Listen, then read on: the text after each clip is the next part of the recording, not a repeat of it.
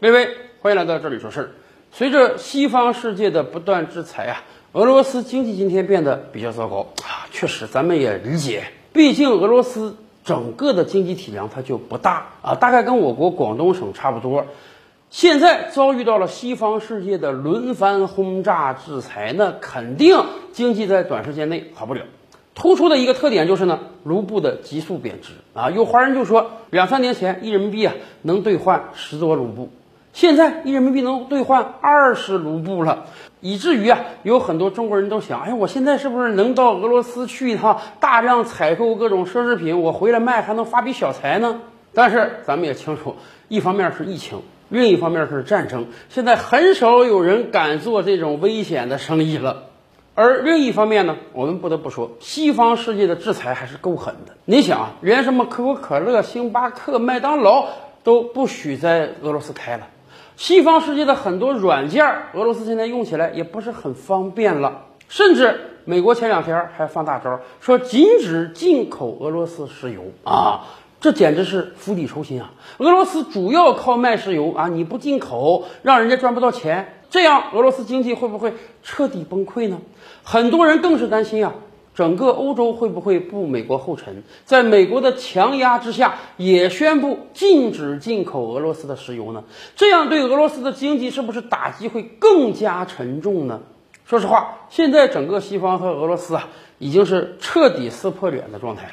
除了没真刀真枪的干，其他的几乎所有战争手段都用得上了。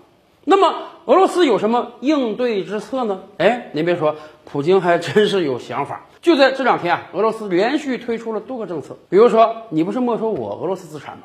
那你现在外国资产想撤离俄罗斯也没那么容易了，我得先给你冻结起来，看未来形势发展。更关键的是，俄罗斯以前啊也有很多外债。现在林林总总算下来，大概有三四百亿美元之多，有很多债券呢已经到期了。到期之后，按照以往的状态之下，哎，你跟人家机构借了十亿美元，你现在就要还十亿美元啊！你借的是美元呢，你当然还的就得是美元。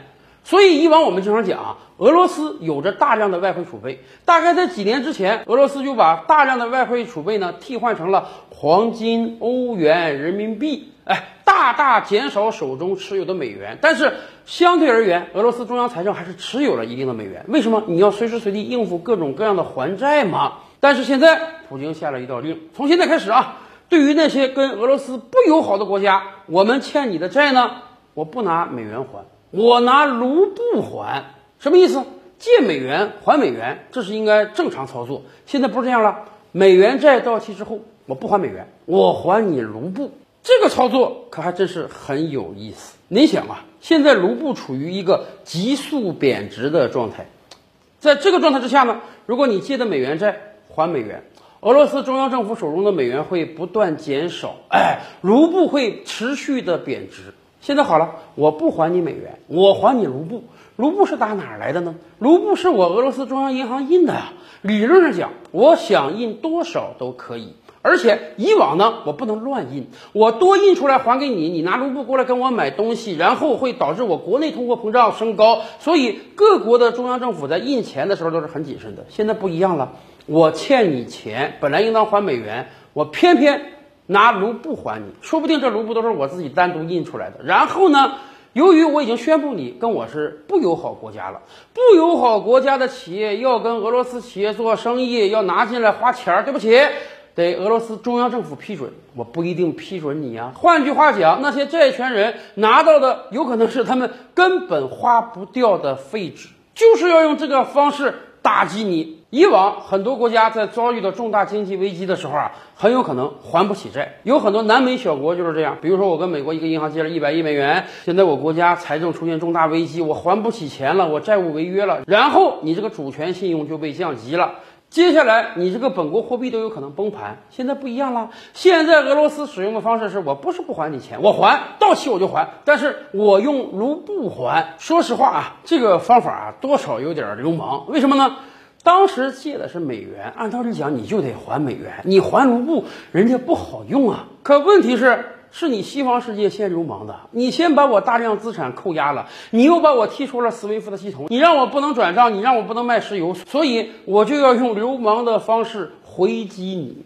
但是当然，这样也是有损失的。借债是一个讲究信用的，所谓好借好还，再借不难。在正常状态之下呢，俄罗斯某个项目要借国债啊，跟外国银行商量，我借多少钱，利息多少，什么时候还？你这一次借了还了，你的信用很好，下一次才能再借再还。你这一次借的是美元，你还人卢布还的跟废纸一样。显然，你将来就很难有再借的机会了。但是对于今天的俄罗斯而言，他还在乎这个吗？他当然就不在乎这个了，因为很显然，西方世界也不会给俄罗斯再借债的机会了。所以我干脆以往借的债，我用这个方式巧妙的赖掉，而且你还不能说我赖账，我不是不还你钱哦，我还给你卢布。理论上讲，你拿卢布还是可以买任何东西的，只要人家收这个卢布。现在看啊，普京能推出这样的政策，一方。面是因为西方世界逼得太狠了，制裁的太狠了，所以俄罗斯一定要有回击的方式。另一方面，恐怕俄罗斯也意识到了，这个制裁要持续挺长一段时间了。你想啊，一个人借了债，准时准点的还钱，一方面是这个道德使然，另一方面。他是要给大家留一个好印象，将来我好再借啊。可是对于今天的俄罗斯而言，再跟国际市场借债那不可能了，美国会允许吗？所以我干脆用这个方式把债赖掉算了。而且美国今天推出这么多各种各样的经济制裁，已经使得美俄关系、俄罗斯和西方的关系在未来几年都很难得到彻底的好转了。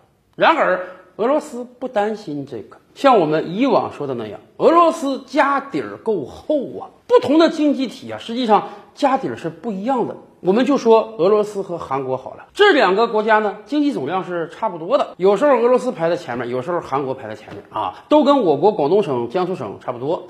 但是当然，算人均 GDP 呢，由于韩国人少，所以韩国大概是俄罗斯的两倍之多。所以相对而言，韩国经济更发达。但是。真正打起仗来，真正遭遇到危机，咱们才能看出来哪个国家是真有实力，哪个国家是真没实力。韩国是典型的外向型经济啊。前两天我们还跟大家聊说，韩国经济在过去三个月连续出现了逆差。韩国经济形态很简单，那就是大量的从国外进口原材料和能源，在本国发展工业，做出大量的工业制成品出口，然后赚钱。工业绝对是点石成金啊。进口过来的是什么？砖头、瓦块、钢铁、水泥、石油、天然气，然后呢，制作成一辆汽车，那个价值有几十倍、上百倍的提升。所以韩国经济当然比俄罗斯经济强，但一旦打起仗来，如果韩国遭遇到今天俄罗斯这样的封锁，韩国经济崩溃了。你这个原材料、能源通通都是别人的，人家一给你禁运，你什么都买不到。你的工业制成品本国根本就消化不了，韩国才五千万人，那有多大的消费市场啊？必须卖出去才行。可是如果美国像对待俄罗斯这样啊，坚决拒绝买韩国的工业制成品，你想想，韩国经济一系就崩溃了。俄罗斯不是这样，俄罗斯幅员辽阔，一千七百多万平方公里。近些年来，农业发达，每一年卖农产品就能收入几百亿美元。所以，俄罗斯的粮食是自主的啊，他不担心任何卡脖子制裁。另一方面呢，俄罗斯能源简直是取之不尽、用之不竭的，供应本国完全没问题啊，每年大量出口赚钱。美国这面，你可能联合欧洲和一众小弟，你不买俄罗斯的能源没关系，全球需要能源的国家多了去了。尤其是现在石油价格还这么高，只要俄罗斯想卖，它稍微打一个折扣，我想有一大批国家会哭着喊着买的。所以俄罗斯根本不担心说啊，我卖不出去石油，中央没有财政收入。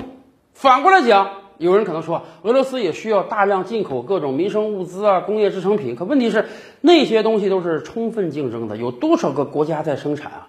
俄罗斯只要能把它的石油卖出去，他想买多少就买多少。换句话讲，以今天西方的经济制裁力度，对俄罗斯整个经济肯定是有打击，但是有限，不会让俄罗斯的经济彻底崩盘。所以啊，正是因为有了这样的底气，哎，普京才干脆用流氓的手段回击你美国流氓的行为呀。